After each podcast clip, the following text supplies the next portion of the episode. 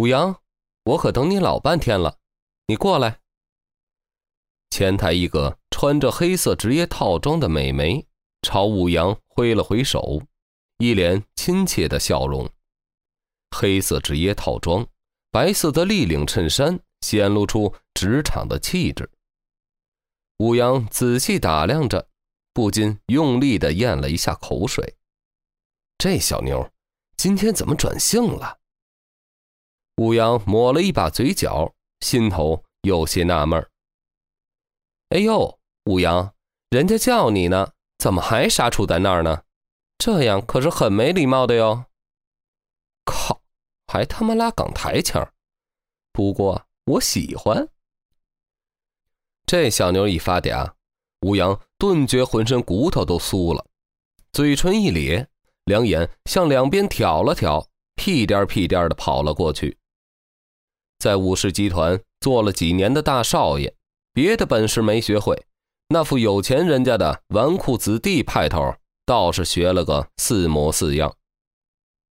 马诺姐叫我啥事儿？哈哈，武阳，你老实告诉姐姐，你跟咱董事长到底是啥关系？说着，前台妹妹一脸期待的看着武阳。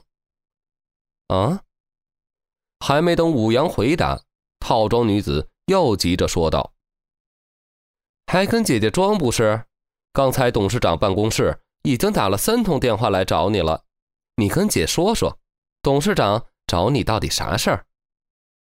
董事长要见我，武阳更加纳闷了。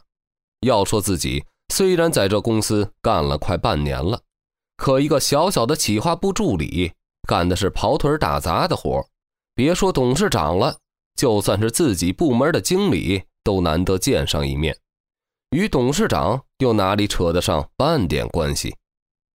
当即眼珠一转，故意露出个神秘的笑容，矜持的说道：“嗯，董事长找我是吧？那啥，董事长办公室是在五十楼对吧？哎，这个，嗯，我看这样，下班后。”你在蓝山咖啡等我，到时候我一定给你个满意的答案。哼！马诺捂住嘴，笑得花枝乱颤，上身略微起伏，甚是惊人，看得武阳忍不住咽了下口水。这小妞不会是真的吧？造孽呀！你就是武阳先生吧？董事长已经等你一个早上了，我们快上去吧。女人朝武阳点了点头，还没等武阳有所反应，那跟在身后的两个男人就走上前来，一左一右的把他夹在了中间。董事长，武先生，我们给您请来了。如果没其他事，我先出去了。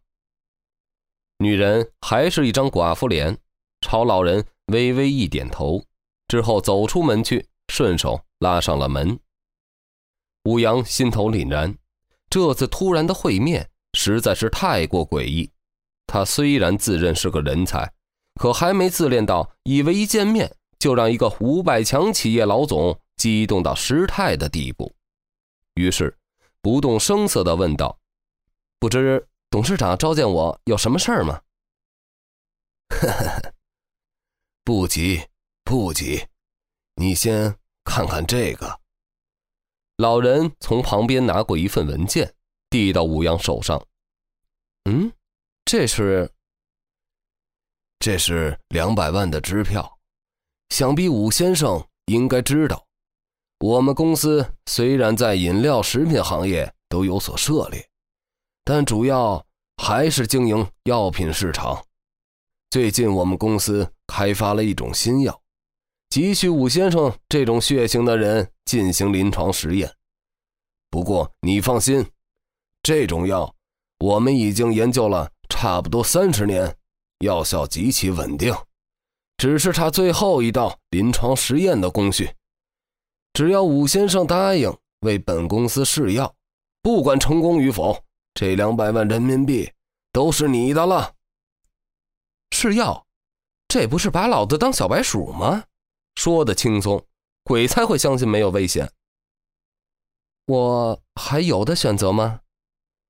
武阳看了眼身旁站着的两个西装男，嘴角浮起一抹讥讽。老人摇晃起手里的酒杯，淡淡道：“你认为呢？”靠你，你丫玩阴的！这是武阳昏迷前说的最后一句话，之后只感觉后脑勺一紧，两眼一翻，就此失去知觉。当武阳从昏迷中醒转过来，看清楚四周围环境后，几乎忍不住大叫起来：“文华，你这个老杂皮，给老子滚出来！你他妈到底想干什么？鬼叫什么？不是已经付给你两百万了吗？就算死了也划算。”有什么好叫的？一旁冰冷的女人声音响起，跟着吴阳就看见一群身着白大褂的男女，在前面一男一女的带领下朝自己走来。是你，原来是你！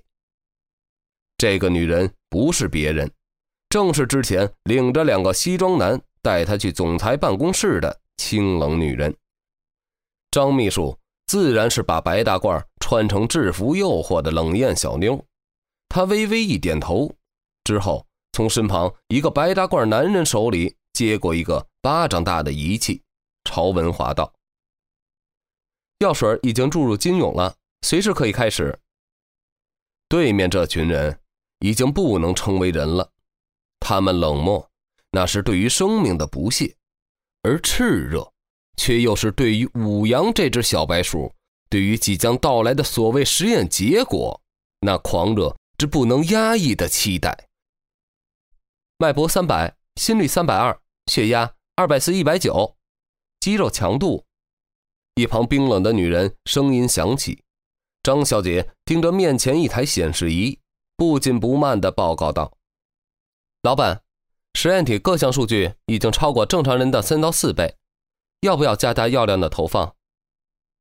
哦，已经这么高了吗？现在药量投放多少了？苍老白大褂，也就是公司老总文华，在听见这一串数字后，连头都不回一下，只是盯着武阳的眼神越发炙热起来。老板，现在药量投放已超过百分之七十，根据以往的实验数据。百分之七十已经是人类极限，只是八十八号实验体血型特殊，现在身体并无不良反应，所以我认为，即便用到百分之百也无问题。你他妈哪只眼看见老子没有不良反应了？听见女人这番话，吴阳心胆俱寒，老子现在都难受的快死去了，这娘们竟然说毫无不良反应，他眼睛。难道长到了天上不成？